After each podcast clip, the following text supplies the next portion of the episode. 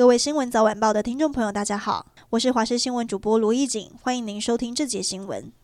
现在正是澎湖观光旺季，马公市有许多的民宿跟背包客栈，但却在邻近的社区大楼发生随机持刀抢劫案。犯案的还是一名海军中士，他在十五号清晨埋伏在社区的儿童游戏区，趁着一名女子下班到家时，拿折叠刀威胁，声称自己欠下三十多万的债务，要求女子将身上的一万多元交出来，还一度想尾随上楼。幸好女子保持冷静，以老公跟儿子在家当借口，才让嫌犯打消念头。女子吓得报警，嫌犯也在一个小时后落网。空军台南基地昨天晚间八点多传出，有一名陈姓下士在执行地面装备拖动作业时，不慎从拖车上摔落，被后方的电源车压过去。虽然第一时间紧急将人救出送医抢救，但还是为时已晚。空军司令部则表示，会积极配合后续调查之外，更会全力协助家属处理治丧事宜。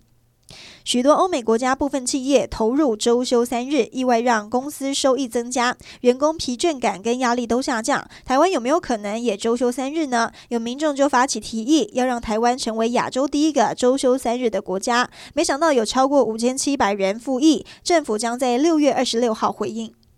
从日本来的一兰拉面，即便二十四小时营业，依然常常需要排队才吃得到。不过因为人力问题，一兰宣布台北的店面明天开始要调整营业时间，早上有五个小时都不营业。另外，多次受到米其林必比登推荐的双月食品社，也因为缺工状况，有些店下午只开放外带。业者坦言，即使开出高薪，还是找不到稳定人力。国民党征召倒数两天，党内挺侯派立委日前就放话，提郭台铭就要罢免党主席朱立伦，惹得挺郭派回呛，提侯友谊会有过半的常委有意见，让外界担忧十七号中常会将上演两方逼宫党主席朱立伦的戏码。今天早上已经传出有中常委提案征召郭台铭，更列出六点原因。接着彰化县议会也发动全台湾的议长联署，挺郭派正式逼宫党中央。